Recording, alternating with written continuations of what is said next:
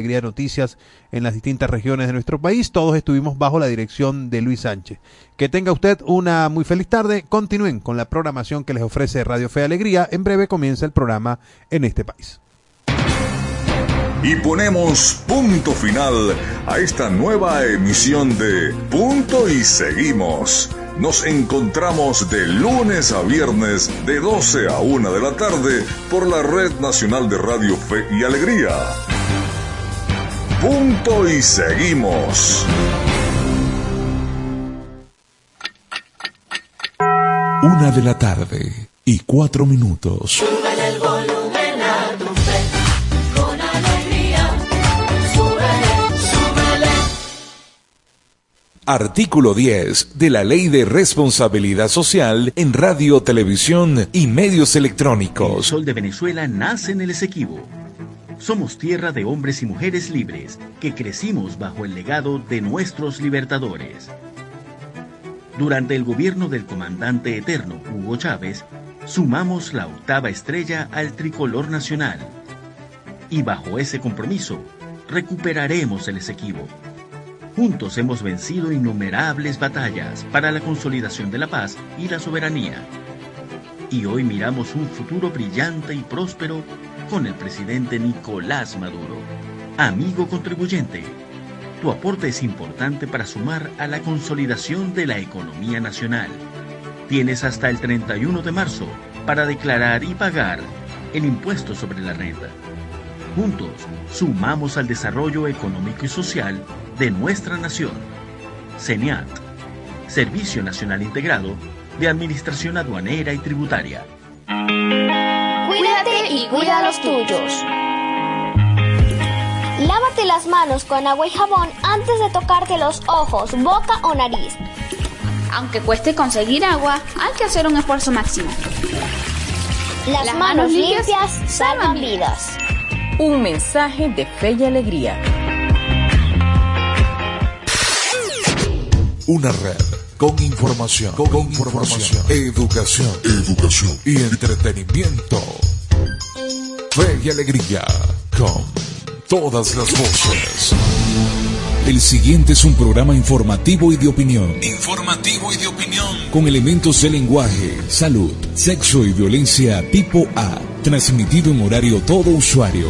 Puede ser escuchado por niños, niñas y adolescentes sin la supervisión de sus madres, padres, representantes o responsables. Una producción de Radio Fe y Alegría con todas las voces. En este país, mi país, tu país. A continuación, programa informativo apto para todo público. Comienza en este país por la Red Nacional de Radio Fe y Alegría.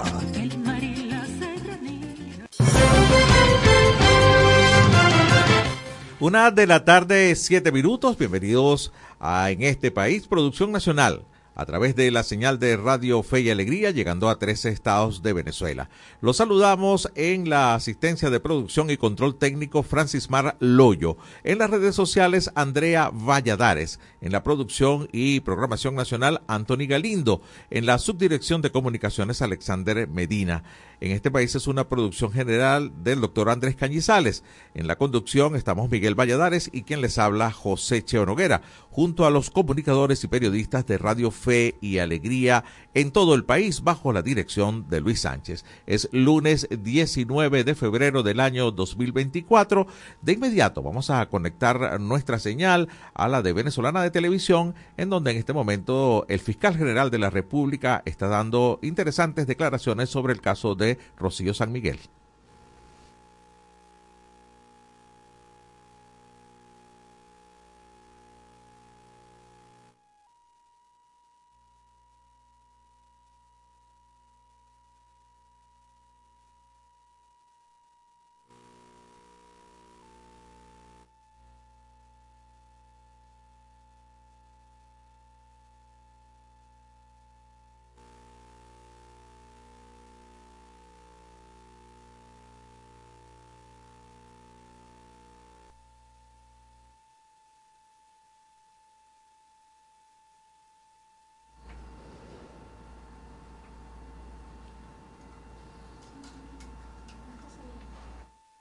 Están viendo eh, en allanamiento realizado con presencia de sus familiares, la señora Rocío San Miguel, de fiscales del Ministerio Público, incluso había abogados allí, se consiguieron 18 mapas cartográficos. 18 mapas cartográficos.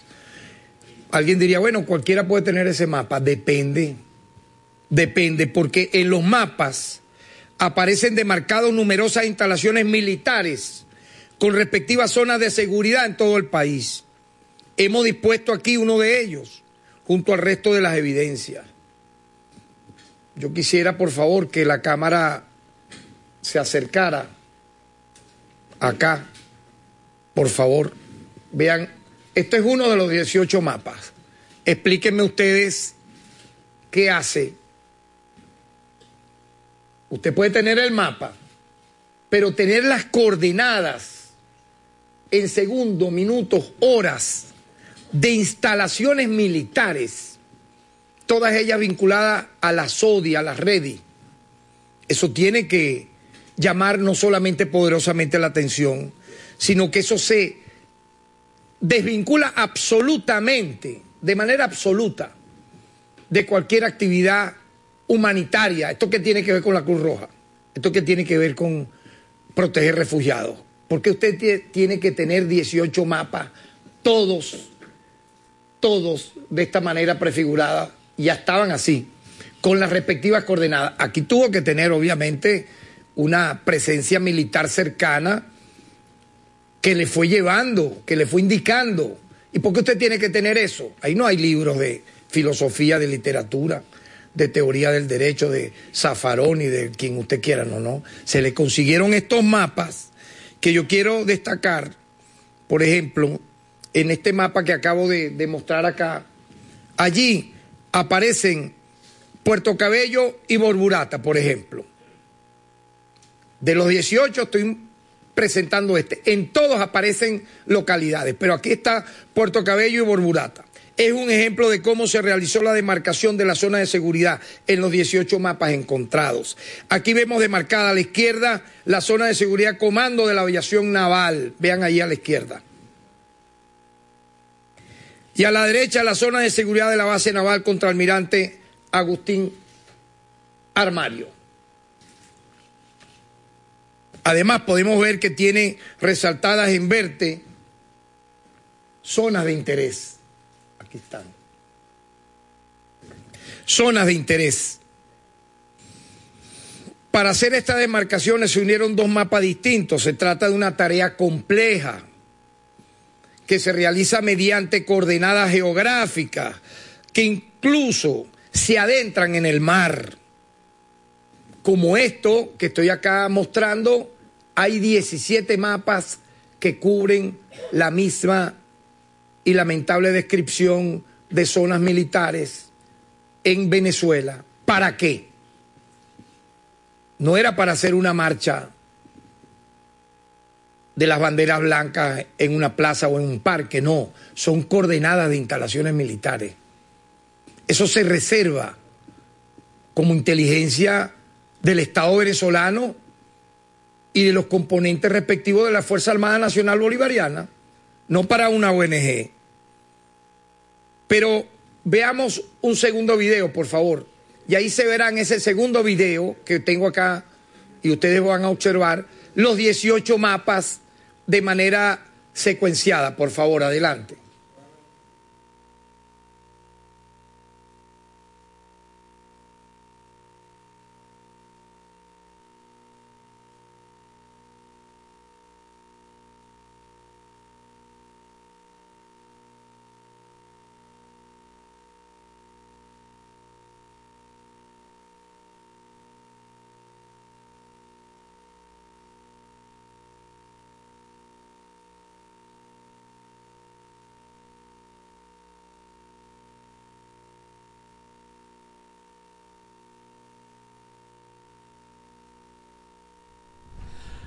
Estamos conectados a la señal de venezolana de televisión, en donde el fiscal general de la República, Tarek William Saab, está ofreciendo declaraciones sobre eh, el caso de Rocío San Miguel. Esta pausa, este silencio eh, en el que estamos el momento, es una falla de audio. Están tratando de presentar eh, el contenido de unos mapas. Tan, ha sido las palabras del fiscal y bueno. Eh, ese silencio corresponde a la búsqueda que en vivo se está haciendo de estas declaraciones del fiscal general. Conectamos nuevamente.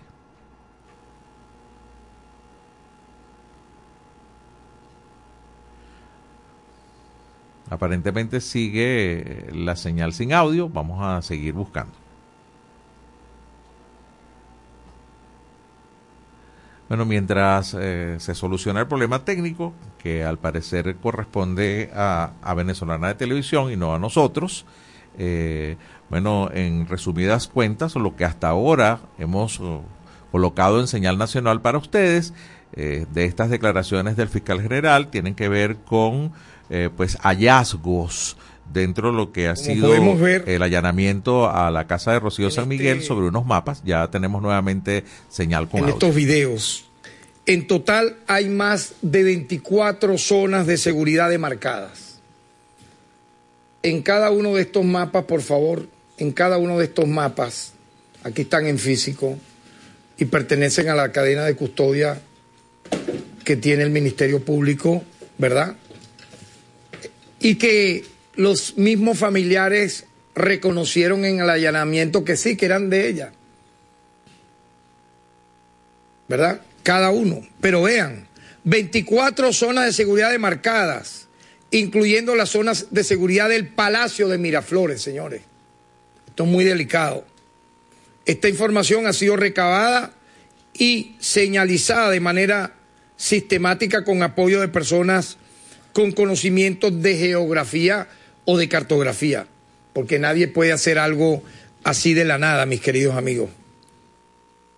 Aunque los mapas cartográficos y las, y las gacetas se crean, que crean las zonas de seguridad, son de acceso público, su acopio sistemático y su demarcación constituyen un trabajo de inteligencia sostenido en el tiempo sin lugar a dudas. Sin lugar a dudas. Y para nada tiene que ver con la defensa de los derechos humanos, ni con labores de Cruz Roja o algo por el estilo apenas hemos encontrado evidencia de la elaboración de listados y perfiles de los mandos militares. Además de esto, ¿por qué, entre comillas, una presunta activista de derechos humanos tiene que tener los listados y perfiles de los mandos militares del país y de sus comunicaciones? Se desprende que posee listas de todo el personal militar, sin excepción. Eso está aquí en, este tipo, por favor, si me permites acá, en estas laptops se han recabado, en estos teléfonos, en estas evidencias que si me permites acá, en estas carpetas. Explíqueme por qué un activista de derechos humanos, entre comillas, tiene que tener el perfil de listados de los mandos militares del país, aparte de las coordenadas que he mencionado de la zona de seguridad. Obviamente que toda esta información nos habla de un perfil que no pertenece a una defensora de los derechos humanos, sino a una agente a la cual inclusive, si me permiten, le hemos conseguido y está en la cadena de custodia pagos en dólares de una transnacional petrolera. Me estoy enterando que un activista de derechos humanos y de una llamada ONG tiene que tener pagos de una transnacional petrolera. Increíble. Es, una revelación que Gandhi ni la Madre Teresa de Calcuta en su momento cúspide de vida pública pudieron creer, como diría el meme, ¿ve? ¿Cómo es posible este suceso? O sea, ¿cómo? Que un activista de derechos humanos entonces tenga, oye, esto es, sorprendente, tenga todo esto acopiado. Esto no tiene nada que ver, créanme. O sea, uno que luchó en los momentos más duros y terribles, créanme, per- permíteme que hable en primera persona, en la época represiva de terrorismo de Estado más cruenta. De cuando acá uno reunido en la Comisión Anticipada de Petare, un comité de defensa de derechos humanos en el Tigre, en Mérida o en Caracas, uno tenía que estar teniendo eh, cartografías y coordenadas militares de, de- de cuarteles y perfiles de cada uno de los jefes militares del país. Para nada. Créanme, y yo creo que las mujeres que mencioné acá, a las cuales conocí en ese periodo histórico de los años 90, u otros activistas, mucho menos pienso que en sus casas pueden haber todos estos elementos que aquí hemos recabado. Resalta, por ejemplo, un detalle interesante, innegable e irrefutable. Le entregó información a un embajador europeo sobre el fortalecimiento del sistema de defensa antiaérea del país. ¿Por qué? Porque usted tiene que reunirse con un embajador de Europa, de una superpotencia extranjera, para darle toda esa información del fortalecimiento del sistema de defensa antiaéreo del país. Se trata de una información que no es de acceso público y menos de una ONG y que ha sido compartida con una potencia extranjera, delicado. Se han conseguido intercambios similares a este que estoy mencionando con embajadas de tres países más, pertenecientes también a potencias extranjeras, para una suma de cuatro interactuaciones directas de reuniones secretas en Venezuela y también ella revela en la extracción telefónica en la Unión Europea, en Estados Unidos, con legaciones diplomáticas, incluso dice que se ha reunido con militares en esos países para transmitir esta información. Eso es muy delicado, porque eso, se le reserva a quienes tienen esa cualidad. Agregados militares, supóngase usted en una nación que el comandante en jefe de la Fuerza Armada jefe de Estado Nicolás Maduro, imagínense, le diga, bueno, mira, usted como agregado militar, reúnase con el agregado militar, supóngase, de Italia, de China, de Japón, de Rusia, de X país, y comparta en base a un plan de cooperación militar información sobre temas de interés, pero que lo haga entre comillas, una presunta activista de derechos humanos con una ONG cuyo miembro es ella sola nada más. Hacer esta actividad, reunirse con embajadores y darle información sensible de- del sistema militar venezolano y fuera del país también. Obviamente que, aparte de delicado, son elementos de convicción contundentes para haber dictado la orden de aprehensión en su momento e imputado. También quiero destacar un protocolo que tenía la señora Rocío San Miguel de extremas medidas de seguridad para casos como este, no le funcionó. Pero vean, tenía un protocolo de seguridad para esconder sus aparatos electrónicos a la hora de una eventual detención. Ella sabía que estaba haciendo actividades al margen de la ley. Este protocolo se activó al momento de su captura y fue ejecutado por su entorno más cercano, los cuales tienen medidas cautelares, están en libertad, bajo régimen de presentación porque participaron de esta acción que, que es ilegal, ¿verdad? Que es esconder todos estos elementos de convicción que acá estamos viendo. Trasladando equipos por varias locaciones tratando de eludir la acción de la justicia, incluso, fíjense, de Maiquetía los aparatos telefónicos, la lacto pasaron a, a La Guaira, en La Guaira, luego al Marqués, en Caracas, y de Caracas fueron trasladados a Higuerote y fueron a parar en zonas aledañas de Guárico. Igual fueron decomisadas, fueron incautadas. ¿Por qué tiene usted que hacer todo esto? Explíquenme. Hay otros dispositivos, varios, a los cuales estamos en proceso de tener acceso puesto que todos estos aparatos que ustedes están viendo acá tenían medidas de seguridad para tratar de bloquear sus eh, comunicaciones. Por ejemplo, cuando yo me refería al pago de una transnacional petrolera, el pago fue por una, un análisis que ella hace, análisis de entorno, imagínense, análisis de entorno, vinculado a temas militares. Igualmente quiero destacar quienes están siempre vociferando y que mintieron y los desenmascaramos, porque les duele mucho cuando uno tiene la experticia técnica, cuando uno tiene la academia de haber estudiado el tema de los derechos humanos en posgrado. No lo he culminado, algún día lo voy a culminar seguramente. De la maestría de Derechos Humanos en la UCB, aparte de los posgrados que uno ha tenido en Derecho Penal. Uno se ha dedicado a estudiar este tema, el tema del derecho, ¿verdad? Entonces, mienten de una manera tan brutal que se les cae todo, cuando ni siquiera saben lo que significa el concepto de desaparición forzada. Ah, ahora quieren variarlo. No, que una desaparición forzada es una detención. ¿Quién dijo eso? Una desaparición forzada tiene como, como punto nodal el secuestro, el secuestro, el pase de, priva, de privativa y legítima de libertad por un órgano, en este caso un órgano aprehensor, que no comunica ni siquiera, en este caso, al titular de la acción penal, el Ministerio Público.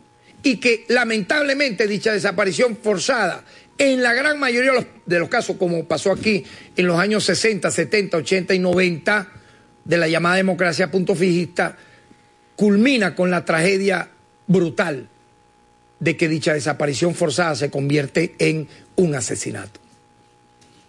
Los casos lo he nombrado una y otra vez y hay que nombrarlo. De Noel Rodríguez, de Felipe Malaver, de Alejandro Tejero Cuenca, de los hermanos Pasquier, de Víctor Soto Roja, ¿dónde están? Han pasado 60, 50 años, sus restos no han aparecido. Entonces van a venir a decir que una persona a la cual se le tenía este seguimiento, producto de las revelaciones de lo que se le consigue a Ángelo Heredia y al oficial César Ciero, se le dicta la orden de aprehensión, se comunica, se comunica dicha detención, se comunica igualmente la presentación de esa persona ante los órganos jurisdiccionales, se informa con un comunicado, con una rueda de prensa de los alcances de eso que ha ocurrido. E incluso en el tiempo que toca, este fin de semana, sus familiares pudieron visitarla. Y vean ustedes, con todo esto que estoy narrando, que sus familiares pudieron visitarla, que había una orden de aprehensión, que fue detenida, que fue presentada ante un órgano jurisdiccional, hasta el día de hoy que estoy dando esta rueda de prensa, siguen diciendo que el caso es una desaparición forzada. Es indignante, en verdad. Es indignante, una burla absoluta. Eso podrán convencer a fanáticos. Yo estoy seguro que habrán fanáticos, vos que se creen todo lo que pueda aparecer, pero hagamos un debate real con todo esto. Yo quiero que se inicie un debate sobre esta materia, porque esto es una ofensa a los defensores de derechos humanos que arriesgan su vida en Cisjordania, en Gaza, ahorita en Palestina, por ejemplo, para no hablar de otros lugares. Es una ofensa, ¿ves? Donde personas que están con la bandera de la paz, de la defensa de la dignidad, de la vida humana en sus territorios, venga a decirse que alguien que se le consiga todo esto demarcado, 20, 18 mapas, elementos de convicción totalmente al margen de la ley, quieran seguir diciendo, ¿para dañar qué? La imagen del Estado venezolano, para perturbar el clima de convivencia pacífica, y se plegaron a ello, es muy llamativo. Organismos como la Oficina del Alto Comisionado de Derechos Humanos de la ONU, eso no está en, la, en lo que significa el nacimiento de una oficina como esa, o de órganos vinculados a, a este tema. Ahora, yo digo, hay inmunidad e impunidad. De pronto alguien dice, yo voy a montar una ONG, soy defensor de derechos humanos, participo en actividades conspirativas como cubierta y, y hay inmunidad e impunidad.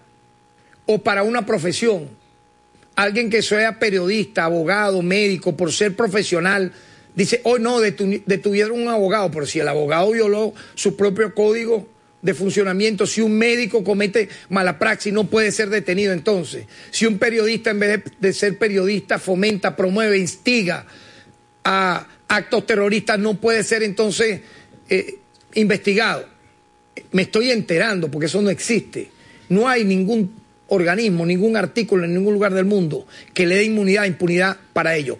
Recuerdo claramente un menor de edad que en la época del gobierno de Obama escribió un Twitter solamente que dijo muerte a Obama, duró dos años preso, preso, solamente por un Twitter. Ah, pero entonces pasa todo esto que estoy aquí mencionando y la persona no tiene ni siquiera que ser investigada. Increíble. Yo quiero entonces luego de mostrar todo esto pasar, me dicen que hay algunos corresponsales que quieren hacernos algunas interrogantes, con mucho gusto pues lo voy a atender brevemente, por favor. Muy buenas tardes. Primera pregunta a cargo del periodista Román Camacho, medio Contrapunto. Buenas tardes, fiscal. Eh, ya que mencionó a la oficina del alto comisionado de la ONU, quisiera conocer su opinión sobre la suspensión y expulsión de esta oficina eh, de los derechos humanos en Venezuela y también cómo explica la suspensión de esta oficina, ya que su carácter era simplemente técnico. Bien. Este, agradezco tu pregunta porque permite que pueda desarrollar una respuesta en tiempo real de la misma en mi condición de fiscal general de la República, que pude reunirme innumerables veces, perdí la cuenta, con los altos mandos de dicha oficina, empezando por la alta comisionada Bachelet, el actual eh, representante, presidente de dicha oficina, y sus colaboradores más cercanos, entre ellos el responsable para América de esa oficina y su equipo. Es extraño, por ejemplo, que tú lo dijiste, una oficina técnica que arrancó para hacer actividades meramente de cooperación, de formación, etcétera. Yo diría que más allá de asesorías técnicas, comenzaron por preocuparse de forma muy extraña en expedientes vinculados todos ellos a personas que tenían ya orden de aprehensión, que habían sido imputadas, que habían sido acusadas, incluso algunas ya condenadas por casos que para nada tienen que ver con la defensa de los derechos humanos, sino casos de conspiración, de asesinatos, y queriendo fungir ya como auditores. Yo, yo me hago una pregunta entonces públicamente acá. Una oficina de cooperación en derechos humanos tiene por qué estar auditando expedientes, tiene por qué estar solicitando en listas, cada día era, era más larga, expedientes. Incluso me llama mucho la atención pidiendo expedientes que tienen que ver con temas como lucha contra la delincuencia organizada. ¿Por qué? Que tiene que ver, por ejemplo, expedientes que están en la Dirección General contra la Delincuencia Organizada con Derechos Humanos, pidiendo expedientes que están en la Dirección General contra la Corrupción, pidiendo expedientes incluso vinculados a delitos comunes, asesinatos. Ustedes me dirán, ¿cómo qué? Bueno, solicitaron revisar. ¿Por qué? Pregunto yo. El expediente del doble asesinato de, de cancerbero Tyron González. Eso es muy llamativo. Y Carlos Molnar.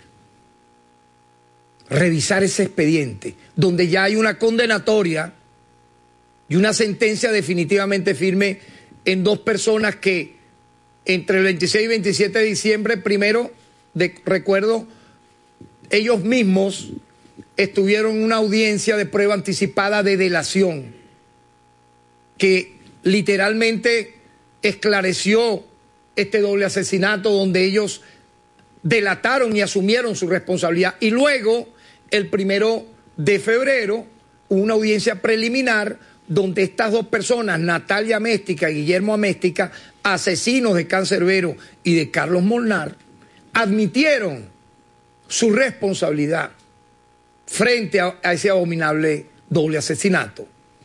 Y por ello fueron, tal como lo establece la legislación penal venezolana, automáticamente condenados. Solicitamos 30 años por la admisión de los hechos, hubo una rebaja a 25 años. Entonces, para, tú estás pidiendo los expedientes también de, de los asesinos de Cancerbero. ¿Para qué? Para defender a los asesinos de Cancerbero.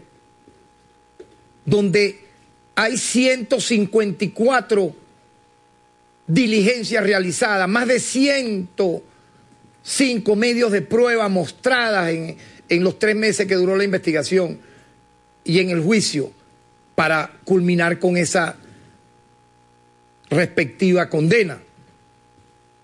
Es, es realmente sorprendente, ¿no? Que se, que se pida causas penales de este tipo, tú me perdonas, ajenas totalmente a una oficina de alto comisionado en derechos humanos y vimos cómo lamentablemente no rectificaron cuando, a pesar de haber ellos sido informados que Rocío San Miguel estaba detenida, a pesar de haber sido informados que estaba imputada, que había sido recluida en el SEBIN, a pesar de toda esa información, ellos seguían manteniendo la tesis de que había una desaparición forzada. Entonces, oye, de verdad es ofensivo al memorándum que se firmó y por eso el Estado venezolano ya, en este caso, es el Poder Ejecutivo, yo soy miembro del Poder Ciudadano y hay separación de poderes en este país, cada quien en su competencia, decidió, ¿verdad? Decidió suspender temporalmente por 30 días esa oficina y ese memorándum de cooperación queda en suspenso, pero como fiscal general de la República, yo puedo dar este testimonio aquí y, ojalá se difunda esta, esta, esto que estamos acá diciendo. Y los medios internacionales están dados a, a captar este, un 1% de una verdad y, y muchas veces colocar un 90% de conjeturas, de opacidad. Copie textualmente todo esto que aquí hemos mostrado en esta rueda de prensa porque aquí hay elementos, señores, de convicción de carácter criminalístico. Estudien al menos cuando sean personas que quieren informar sobre algo, estudien las ciencias penales, la ciencia de la criminalística. Y aquí hay elementos que, por eso los he querido mostrar el día de hoy en este mesón, en este, en esta, en este backing, que revelan la, lo que efectivamente ocurrió, que nada tiene que ver con lo que se había dicho. Otra pregunta. Segunda pregunta a cargo de la periodista Liz Flores, Venevisión. Buenas tardes, fiscal. La abogada Rocío San Miguel ha sido nombrada en algunos medios de comunicación como defensora de los derechos humanos y coordinadora de la ONG Control Ciudadano para la Seguridad y Defensa de la Fuerza Armada Nacional Bolivariana. ¿Cómo explicar esta contradicción que una defensora de los derechos humanos esté implicada en una operación delicada como la operación Brazalete Blanco, que de acuerdo a las investigaciones del Ministerio Público tenía como fin realizar atentados violentos en el país? Bueno, yo creo que voy al detalle de lo que me has preguntado, pero en el transcurso de la rueda de prensa he tratado de desarrollar conceptos incluso tomados de Naciones Unidas y de la propia experiencia testimonial que pudiera tener en esa materia, ¿verdad? La actividad de la ciudadana Rocío San Miguel era ajena a esa fachada que pudo haber tenido su ONG, Control Ciudadano, porque todo lo que hablaba allí era de temas militares. Todo lo que hablaba era en contra de la Fuerza Armada Nacional Bolivariana. Todo lo que se difundía y lo que hemos visto ahora, hablar con representantes diplomáticos de cuatro potencias extranjeras para darle información militar, tener en su casa coordenadas de zonas militares venezolanas, incluyendo fotos al detalle de las cercanías del Palacio de Miraflores, pagos para servicios donde informaba sobre temas militares sensibles de la nación a transnacionales petroleras extranjeras. Yo creo que una defensora de los derechos humanos, si, lo- si la ONU lo establece como en su declaración de defensores de derechos humanos, las actividades todas tienen que tener un sentido estrictamente pacífico. Al momento que usted se desvincula de eso, ya no es eso. Yo pienso que era una fachada para hacer este tipo de trabajo. Incluso hay declaraciones de la ciudadana Rocío San Miguel donde ella solicita, pide sanciones, sanciones contra el Estado venezolano. Eso está público, lo han difundido. Sanciones contra el Estado venezolano. ¿Qué ha dicho la ONU de las sanciones contra el Estado venezolano? Las ha calificado de violaciones masivas a los derechos humanos. ¿Cómo usted va públicamente ante la Corte Interamericana de Derechos Humanos? Y ahí está público ese video. Pide sanciones a Venezuela. Y aparte dice que las sanciones deben sofisticarse más. Pide que sean más sofisticadas aún. Yo pregunto, ¿qué es más sofisticada? Una intervención militar, quirúrgica. ¿Qué es? Y eso está público, señores. Vean los videos ante la Corte Interamericana de Derechos Humanos donde está el histrionismo de por medio. Y aquí lo que estamos mostrando es muy delicado. La vida humana en Venezuela no vale. O sea, por ejemplo, la operación Gedeón fue una acción humanitaria para control ciudadano. El desembarco de exboinas verdes para matar y asaltar cuarteles. Lo que ocurrió el 4 de agosto del año 2018, la tarima presidencial, cuyo objetivo era el magnicidio contra el presidente de la República. Y allí estábamos el alto mando, digamos, de los poderes públicos eh, civiles y el alto mando militar presente en esa tarima. El objetivo era el magnicidio contra el jefe de Estado, Nicolás Maduro, pero iba a haber una masacre. Entonces yo me pregunto, ¿eso es una acción humanitaria la cual tiene luego que salir, como hemos visto, presuntos defensores de derechos humanos, pidiendo la libertad de los que están procesados y condenados por ese intento de, de masacre que ocurrió el 4 de agosto del año 2018? El intento de golpe de Estado de abril del año 2019, cuando se roba todo el parque de armas de la Asamblea Nacional, fusiles, granadas, y lo llevan a- al distribuidor Altamira. ¿Para qué era? Era para matar. Entonces los detenidos son ahora presos políticos y, y hay que darles la cubierta y fachada de presos de conciencia cuando su intención era matar y asesinar y provocar una guerra civil en este país. Yo de verdad no entiendo eso. Y nadie en su sano juicio lo entenderá. Existen fachadas, así lo veo yo. Usted se encubre de una acción para, en el fondo, hacer lo que era una agente al servicio de potencias extranjeras para revelar información sensible de carácter militar a esos países en detrimento de la estabilidad democrática venezolana. Eso nada tiene que ver con derechos humanos ni con control ciudadano. Ese era un control más bien que pretendía muy, me perdonas la palabra, muy piratamente, muy mediocremente. Pero bueno, se vendía así. La, como una gran experta y genio en materia militar no lo era. Porque si fuese así, entonces explíquenme. Gracias. Tercera y última pregunta a cargo del periodista Luis Guillermo García, Telesur.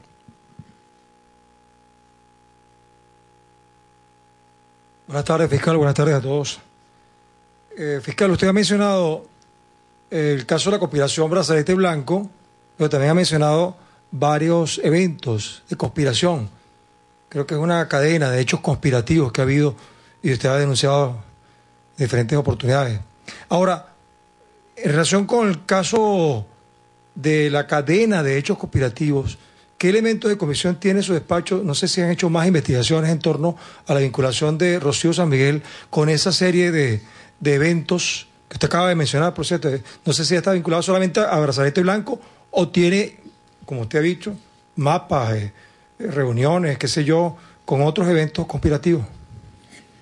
Bueno, mira, yo pienso que la diferencia, por ejemplo, de lo que, como tú señalas, pudimos haber anunciado en ruedas de prensa anteriores a esta, es que a esta yo le he querido dar un sentido criminalístico. ¿Por qué? Porque lo que estamos aquí mostrando lo pudieron haber visto ustedes en video. Vuelvo a recalcarlo acá en pantalla, si me permiten, con estos, estos mapas, esta- estas señalizaciones, ¿verdad?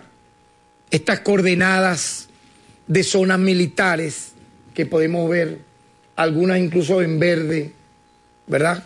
Todo lo que implica una metodología técnica con apoyo y asesoría de militares que le facilitaron de seguro esta especie de sincronización de información sensible, sensible para la seguridad de la nación, es determinante para vincularla directamente en la trama brazalete blanco, pero es que aquí está, si usted me permite, aquí está la llamada orden de batalla, ¿verdad? Que este señor César Ciero tenía en su poder y que fue como medio de prueba totalmente relevante, decisivo para adelantar las fases investigativas, donde vuelvo y repito, aparece mencionada la ciudadana Rocío San Miguel, tanto en la página 3, en la página 3, si, si en pantalla pudieran nuevamente enfocarse esas evidencias, que ya la- la- la- las habíamos mostrado, tanto en la página 3 como en la página 5. Ahí está, si subes por favor. Ahí está, en la página 3 y en la página 5 aparece. Pero aparte de ello, como dije, luego de la detención, usted me pregunta, ¿qué, qué elementos la pueden vincular? Bueno, mire, la extracción telefónica, la extracción a la laptop, los miles de correos electrónicos. Por favor, calculemos entonces lo que se está en proceso investigando. Los miles de correos electrónicos que están en estas laptops. Hacemos un paréntesis, se vuelve a generar información importante alrededor del diálogo para el programa electoral. Nos unimos.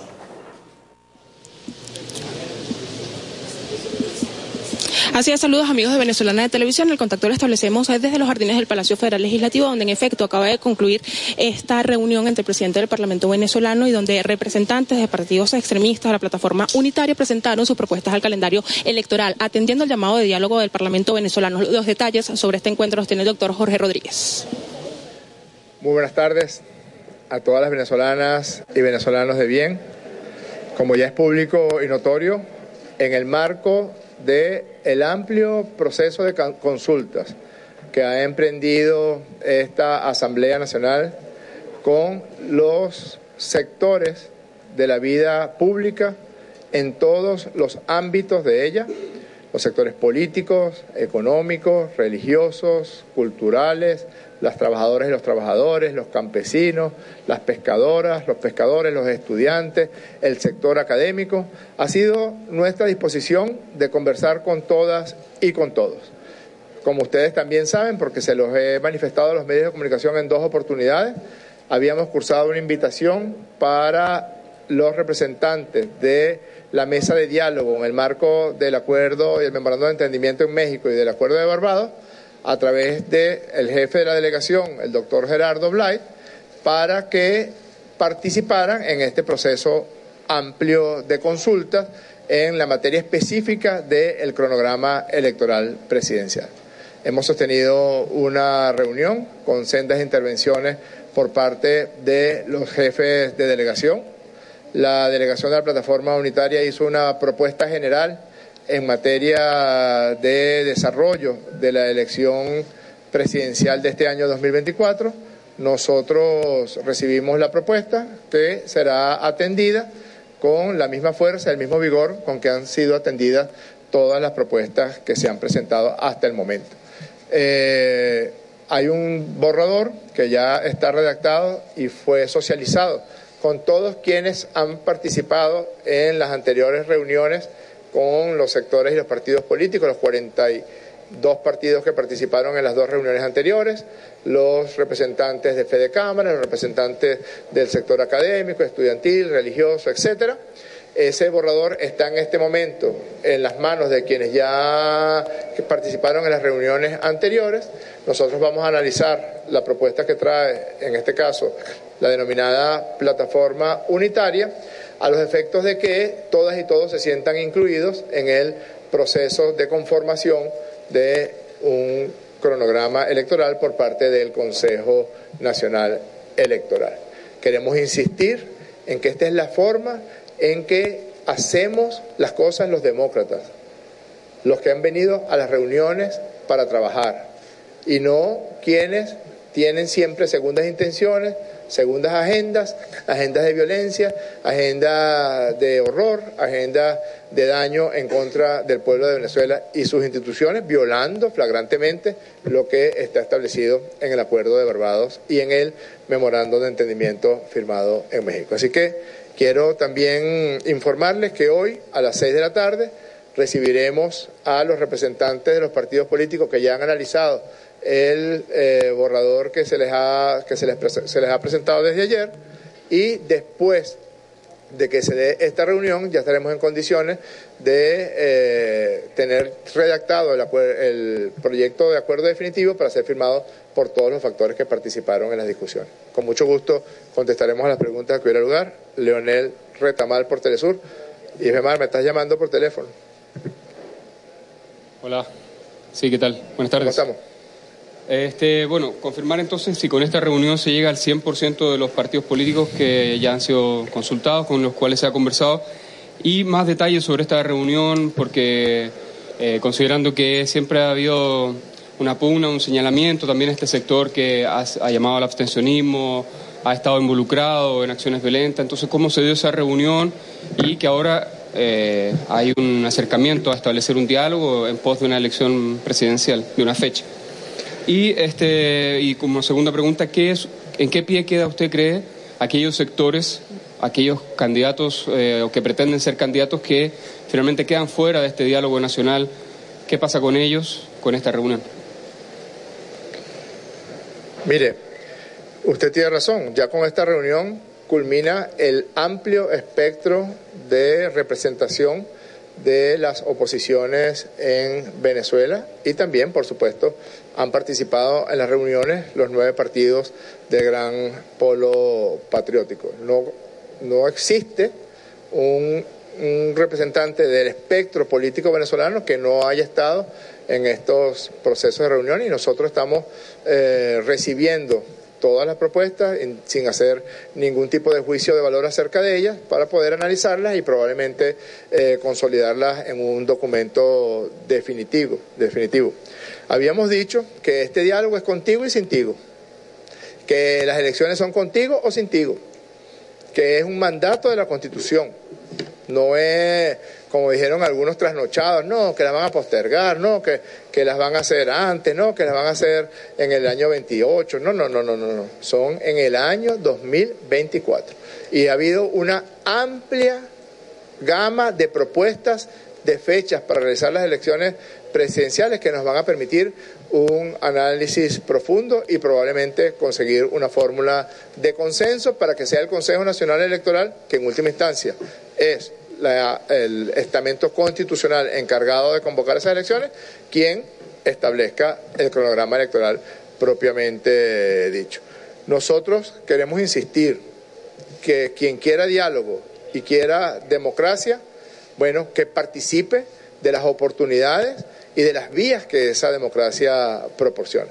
Pero quien esté utilizando los diálogos o quienes estén utilizando las oportunidades que la democracia da para subvertir el orden constitucional, para promover intentos de magnicidio, intentos de golpe de Estado, por supuesto, tienen que recibir toda la fuerza de la acción del Estado. Eso es una verdad incontrovertible en cualquier parte de este planeta. Cualquier país de este planeta, cualquier Estado, tiene el derecho y la obligación de defenderse de cualquier acción en contra de la paz que todas y todos tanto añoramos en el pasado, cuando desencadenaron eventos de violencia en las calles de Venezuela y que ahora podemos decir con fortuna que nos encontramos en completa paz. Y nosotros estamos conversando con quienes se ajustan a lo que está establecido en la Constitución y las leyes de la República. Todos los documentos que se han firmado con las oposiciones. El que se firmó en septiembre del año 19.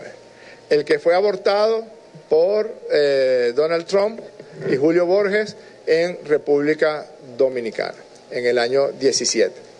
El que se está trabajando ahorita con los factores políticos, el que se firmó en el Memorando de Entendimiento de México, el que se firmó en el Acuerdo Político de Barbados, todos establecen de manera taxativa que todas y todos estamos en la obligación de respetar la Constitución, las leyes de la República, la paz y rechazar la violencia. Tienen que respetar eso que firmaron. Tienen que alejarse de cualquier acción que genere zozobra o que genere situaciones reñidas con la paz, con la estabilidad, incluso con la humanidad. Porque planificar un asesinato de un gobernador del Estado o un asesinato del presidente de la República o del ministro de la Defensa está incluso reñido con la condición humana. Por el tiempo de Bogotá, Ana Rodríguez. Hola, ¿qué tal? ¿Cómo está? Eh, bueno, queríamos saber si hay una fecha límite para la propuesta que ustedes van a llevar al CNE de fecha. Esto porque, bueno, ya viendo que todo el espacio político venezolano se reunió y vinieron a ustedes. Y lo segundo es si, eh, viendo que se reunieron con la plataforma unitaria, se inició la revisión del protocolo de Barbados, entendiendo que ustedes habían pedido esto y que, por otra parte, la oposición había denunciado que se había roto el acuerdo, que se había violado y todo eso. Entonces, eh, ¿cómo quedó? eh, el siguiente paso con el acuerdo. Gracias. Bueno, mire, claro que el acuerdo ha sido violado. Por ejemplo, el acuerdo social que fue firmado en el mes de noviembre del año 22 fue flagrantemente violado por un aliado de los sectores de la plataforma unitaria, me refiero específicamente al caso del señor embajador James Story. Ese señor envió, redactó y envió una carta a la Oficina de Naciones Unidas que llevó, echó por tierra todos los intentos de que se desarrollara este fondo social. Nosotros hicimos un señalamiento de que eh, absolutamente ninguno de los puntos que están contenidos en la conformación de ese, de ese, de ese fondo han sido respetados por los factores que fueron convocados a colaborar en el proceso del acuerdo social. Solamente para ponerle un ejemplo. En el acuerdo de Barbados está taxativamente establecido que se rechaza cualquier forma de violencia política, específicamente en contra de las instituciones de la República, en contra de las ciudadanas y los ciudadanos, en contra del presidente de la República y en contra de los representantes del Estado. Y está taxativamente establecido. Si una persona o un estamento político se aleja de lo que ya está establecido, está flagrantemente violando el acuerdo de Barbados. Porque no hay ninguna diferencia entre la violencia del coqui, por ejemplo, y otra violencia que habla en otros idiomas y que participa en foros internacionales y que se peina y se perfuma. No hay diferencia. Es la misma violencia, es el mismo odio, es el mismo intento de sembrar zozobra y de sembrar horror. Eso es una forma de racismo también, porque una violencia sí es rechazada, si es la del coqui o es la de fulano o cualquier otro criminal, pero si es una violencia eh, barnizada de ONG, esa sí se permite. No, Ninguna forma de violencia puede permitirse. Y la violencia política es la negación de los mecanismos que la democracia establece. Simplemente están fuera de los parámetros de la democracia y del diálogo, y son las leyes y el fiscal general de la República quienes tienen que atender esos casos. ¿Y la fecha? Eh, ya tenemos, le decía, un amplio abanico de propuestas por parte de distintos sectores, sectores religiosos, sectores políticos. Fede Cámaras hizo una propuesta, los trabajadores y trabajadoras hicieron otra propuesta, la plataforma unitaria trajo una propuesta, los partidos políticos de las reuniones que hemos sostenido aquí en la Asamblea Nacional también han hecho sus correspondientes propuestas.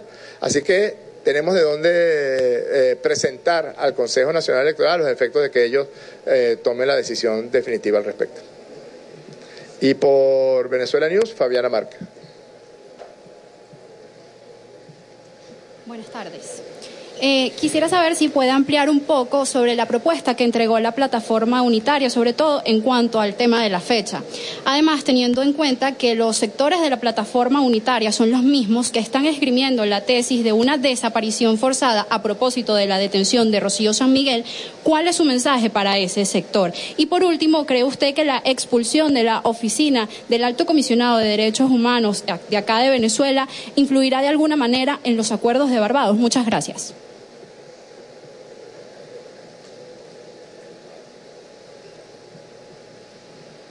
Mire, es abismal la forma en que logran cartel- cartelizar a las grandes corporaciones de los medios de comunicación para intentar sembrar la mentira que sea.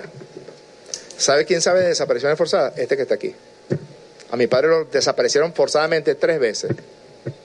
Dos meses donde no se sabía dónde estaba, sometido a torturas tan crueles que en la tercera ocasión lo asesinaron. Eso es una desaparición forzada. Cuatro mil venezolanos que fueron desaparecidos y que a la fecha de hoy sus familiares, sus tíos, sus hermanas, sus esposas, sus esposos, cuatro mil venezolanos que fueron desaparecidos en los años 60, 70, 80 y 90. Eso es una desaparición forzada.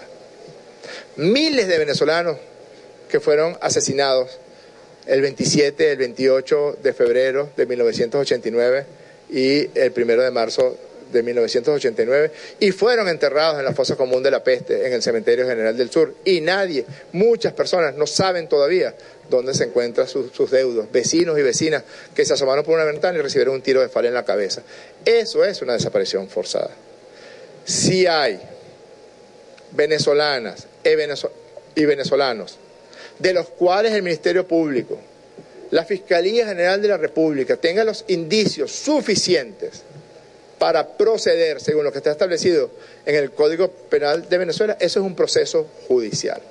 Desde el primer momento, el fiscal general de la República informó en el lapso de 72 horas que le establece la ley acerca de la situación de venezolanas y venezolanos que estaban en curso en graves hechos de violencia, intento de golpe de Estado e intento de magnicidio del gobernador del Estado Táchira y del presidente de la República y del ministro de la Defensa. Suficientes indicios, confesiones y testimonios que le permitieron al Ministerio Público desarrollar el proceso judicial que se encuentra en pleno desarrollo. Lo que ocurre es que como se sienten con el poder de las grandes corporaciones de los medios, cree que se van siempre a eh, zafar de eventos tan graves como los que se cometieron. Desapariciones forzadas, los miles de venezolanos que todavía no se sabe dónde están y que fueron asesinados el 27 y el 28 de febrero y el 1 de marzo del 89. Desapariciones forzadas están en el libro Expediente Negro de José Vicente Rangel, que narra que más de 4.000 venezolanos fueron desaparecidos, salvajemente torturados y asesinados. Aquí lo que está ocurriendo es un proceso judicial dentro de los márgenes que establece la ley, la constitución y el respeto a los derechos humanos de todo el mundo. Porque nadie ve por los derechos humanos de Freddy Bernal, por ejemplo. Porque un intento de homicidio o un, homicidio es la violación más flagrante de un derecho humano que es el derecho a la vida. Es una especie de racismo, donde eh, los derechos humanos funcionan para uno, pero para otros no. Para la gente, para los chavistas no funciona, para los funcionarios públicos no funciona. Está completamente a derecho toda la situación que viene avanzando el Ministerio Público. Claro, insisten en esas especies porque esa es una forma que tienen de tratar de impedir que el brazo de la justicia llegue y no lo van a impedir. El brazo de la justicia continuará llegando donde tenga que llegar para garantizar la paz de Venezuela y de sus instituciones. Ellos presentaron, eh, la plataforma unitaria presentó un documento muy similar a lo que han presentado los otros partidos políticos y los otros factores económicos y sociales del país. Presentaron un documento eh, típico donde hablaban de las, las condiciones generales de las elecciones. No entraron en detalle, sobre todo se habló de la actualización del registro electoral, de las jornadas de registro electoral, de las garantías electorales, de la observación electoral y de una fecha eh, electoral que será incorporada a todas las otras propuestas que tenemos el, el acuerdo de De alguna manera? Bueno, yo no sé, yo no sé qué tiene que ver eso con el acuerdo de Barbados. Si una, un representante de una multilateral con quien el Estado venezolano firma un acuerdo con condiciones, porque si tú vienes a mi casa tienes que respetar las condiciones, ¿verdad? Si, en mi casa, en mi casa no pasa, pero si tienes que quitarte los zapatos, como pasa en algunas casas, eh, tienes, que estar moscando andar con las medias rotas, te quitas los zapatos porque en la casa te dice que te quiten los zapatos. Aquí hay unas condiciones, aquí hay unas normas que se tienen que cumplir. Aquí no hay ningún tipo de tutelaje ni coloniaje judicial de ningún tipo. ¿Qué es eso? Vamos a ver si en los países donde ellos son oriundos puede ir una representación venezolana a estar de metiche en asuntos que no solamente no le competen, sino que exceden su función. Vamos a ver si una delegación venezolana puede ir a sus países de origen a decir las groserías y las barbaridades que ellos se atrevieron a decir. No se los permitirían, nosotros tampoco lo vamos a permitir. Muchas gracias.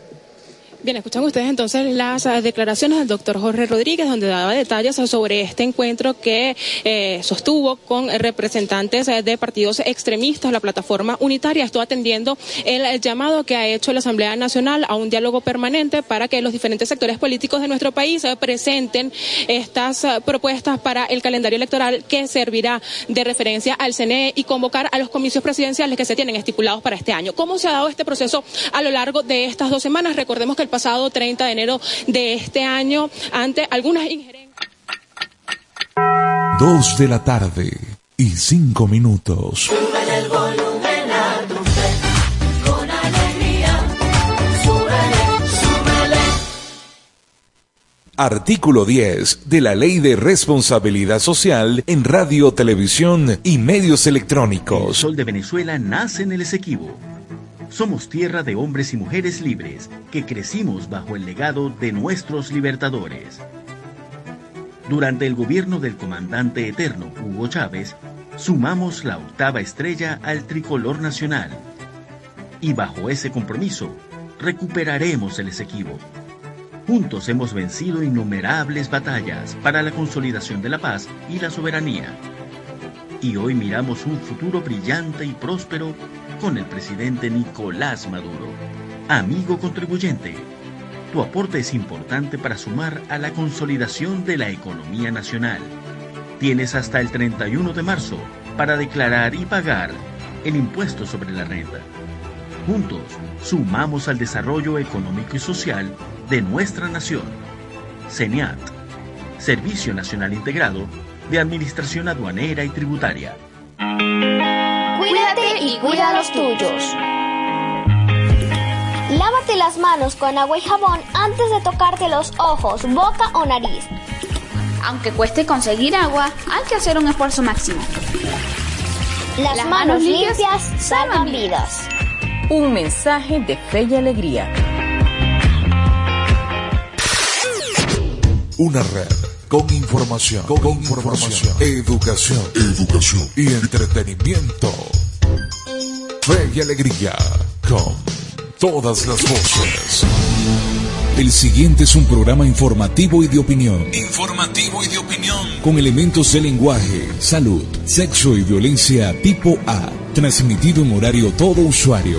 Puede ser escuchado por niños, niñas y adolescentes sin la supervisión de sus madres, padres, representantes o responsables. Una producción de Radio Fe y Alegría con todas las voces.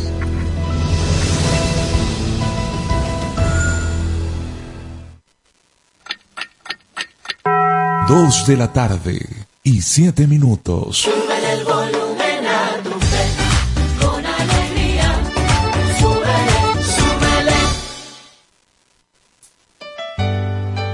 Jesús ha servido la mesa y nos invita a escuchar su palabra en la Santa Eucaristía. El que viene a mí nunca tendrá hambre.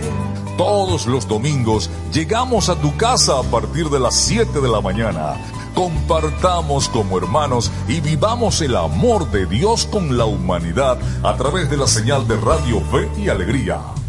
¿De qué color es la piel de Dios? ¿De qué color es la piel de Dios? Dije negra, amarilla, roja y blanca es. Todos son iguales a los ojos de Dios. Con calma y con respeto, todo se resuelve. Y es que hay temas que todos quieren hablar, pero nadie lo dice. Entonces, háblame bajito.